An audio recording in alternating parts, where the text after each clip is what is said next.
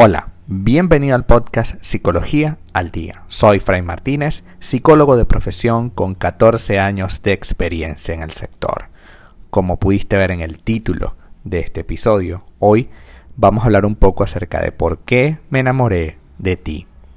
Antes de comenzar, quisiera hoy agradecerte por estar allí, por escucharme a cada día, por estar pendiente de todos los episodios Gracias, muchas gracias. Bueno, sin más, vamos a hablar un poco acerca de por qué me enamoré de ti. El arrepentimiento en una relación de pareja. El arrepentimiento es una experiencia bastante común, aunque no parezca. Son muchos los que albergan en su historial afectivo sucesos que prefieren olvidar y personas de las que guardan desagradables secretos. ¿Cómo pude en algún momento enamorarme de él o de ella? Dicen en consulta. ¿Cómo no pude darme cuenta de quién era esa persona en realidad? ¿Por qué hice tantas cosas por esa persona que no merecía nada? Esta y otras situaciones son muy común dentro de una, una conversación en terapia. Y se va alimentando la incomodidad, la frustración y los malos recuerdos. Es así como bien suele decirse, de las buenas relaciones queda el disfrute y de las malas el aprendizaje. Sin embargo, esto último, el aprendizaje, en realidad no siempre se cumple. Abundan quienes se quedan con la herida, con el dolor crónico de todo lo que han vivido, y resulta complicado tratar de aprender algo cuando lo que se siente es un sufrimiento traumático o, más aún, cuando tenemos una visión negativa de nosotros mismos por haber estado tanto tiempo vinculados a esa persona que en nada nos fortaleció. El arrepentimiento en una relación de pareja es una realidad que se ha estudiado durante mucho tiempo. La mayoría de las personas reflexionamos a menudo sobre cosas que debimos hacer y no hicimos. También sobre los vínculos establecidos y que debimos evitar desde un principio. A este tipo de pensamiento las denominan en este, eh, en este momento pensamientos contrafácticos. Es decir, pienso sobre el pasado y le hago una evaluación constante. ¿no? Asimismo, es interesante saber que tanto hombres como mujeres sufren por igual de la sensación de arrepentimiento por haber iniciado determinadas relaciones. Es importante saber que el arrepentimiento y los pensamientos contrafácticos tienen un gran impacto en el bienestar emocional, la toma de decisiones y la regulación del comportamiento y la salud mental. Por tanto, de nada nos vale decirle a alguien aquello de no te preocupes, de las malas relaciones siempre se aprende, cuando en realidad nadie puede dar el paso para asentar determinados aprendizajes en el momento que se siente un sufrimiento elevado. Atento, no quiere decir que no puedas aprender de la relación tóxica que tuviste. Por supuesto que sí. Quiere decir que en medio de la crisis de arrepentimiento y tristeza y rabia y todo aquello, es obvio que allí no vas a poder aprender. Es necesario clarificar con detalle de lo que realmente nos arrepentimos. Y a partir de ese concepto de estar un poco más claro y de tomar decisiones al respecto, es donde sí vamos a empezar a aprender. El arrepentimiento en una relación de pareja no parte solo de sentir frustración por haber invertido tiempo y emociones en alguien que no lo merece. Es algo más profundo y a la vez más complejo. Uno puede sentirse mal por haber renunciado a sueños por esa persona. También por no haberse dado cuenta antes de que te estaban engañando, que fuiste el último en enterarte, por ejemplo.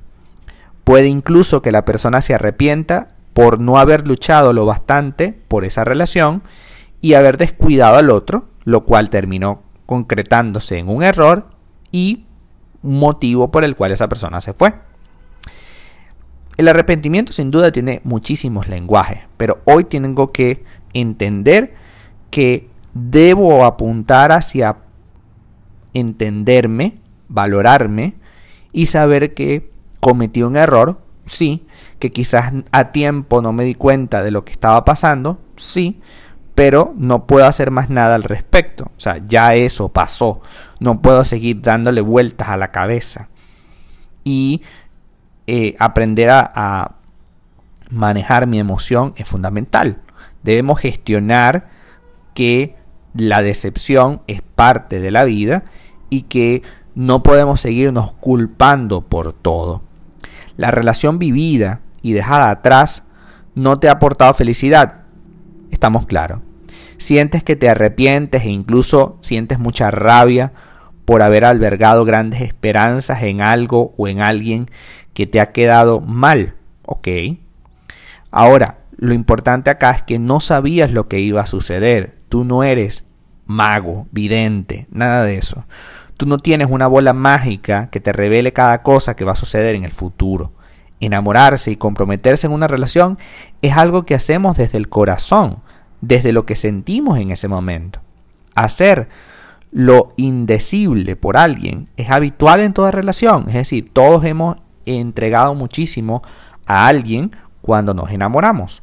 No podemos arrepentirnos de esa entrega, porque cada una de esas dimensiones que hicimos, que ya las hicimos, nos hacen nobles y valiosos.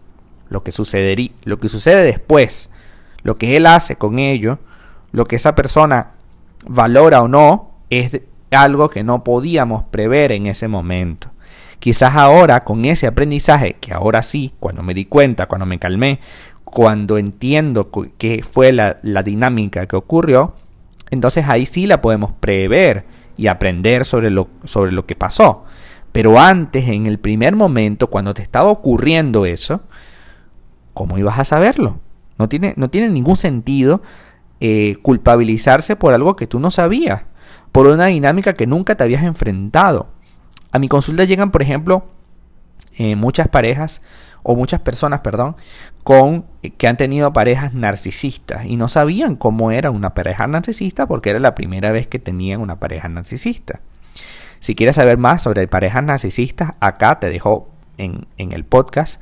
Hay varios episodios al respecto, pero esencialmente un narcisista piensa en sí mismo y es un enorme manipulador. Pero cuando pensamos en manipulador, eh, nos viene a la mente todo aquello de Disney, ¿no? La risa macabra, la persona con cara de malo. Pero en realidad el manipulador es alguien encantador. Es alguien con el que te provoca hablar. Es alguien con el que te provoca escucharlo. Y entonces en esa canto de sirena es donde te ataca y te destruye. Porque para esta persona, para el narcisista, puede llegar a ser una persona súper encantadora, que se la lleva muy bien con tus amigos, familiares, vecinos, y todo el mundo piensa y dice, pero por Dios, si, si tu marido es lo máximo, ¿cómo es que tú te quejas tanto de él? Hmm, porque no los conoces, porque no vives con él. El arrepentimiento entonces es una parte más del duelo en la ruptura. Cuando finalizamos el vínculo afectivo con alguien, es común que asome esta situación del arrepentimiento. Lo último que debemos hacer es congelar el duelo, quedarnos con el dolor y no avanzar, porque simplemente este malestar no se va a resolver. Debemos negociar y aceptar lo que sucedió, liberarnos de culpas y ser capaces de confiar en nosotros de nuevo. Es decir, darnos un voto de confianza. No tenías idea de lo que había pasado no podías prever que le ibas a entregar tu corazón, tus sentimientos y muchísimas otras cosas más a alguien que no se lo estaba mereciendo. No tenías cómo saber eso. Entonces, si no tenías cómo saber eso, no te arrepientas de lo que pasó. Si ocurrió, fue por algo. Si esta persona entró en tu vida, es por algo. Ahora sí, al liberarte de la culpa y de la rabia, te darás cuenta que tienes algo que aprender. Y ahí sí parte la idea de que una relación tóxica de algo sirve porque de esto se aprende. Entendamos que para aprender algo debo calmar mi mente, serenar mi corazón, entender lo que está pasando realmente con esta situación, saber que no puedo preverla bajo ninguna circunstancia y que lo que sí puedo hacer es que ahora que lo viví, ahora que pasé este trago amargo, puedo estar pendiente de la próxima relación y establecer desde el día 1 los parámetros y condiciones que yo necesito para estar tranquila.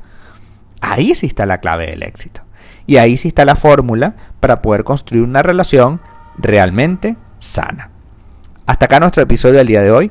Muchísimas gracias por quedarte aquí hasta el final. Si deseas saber más sobre mi contenido, www.fraymartinez.com.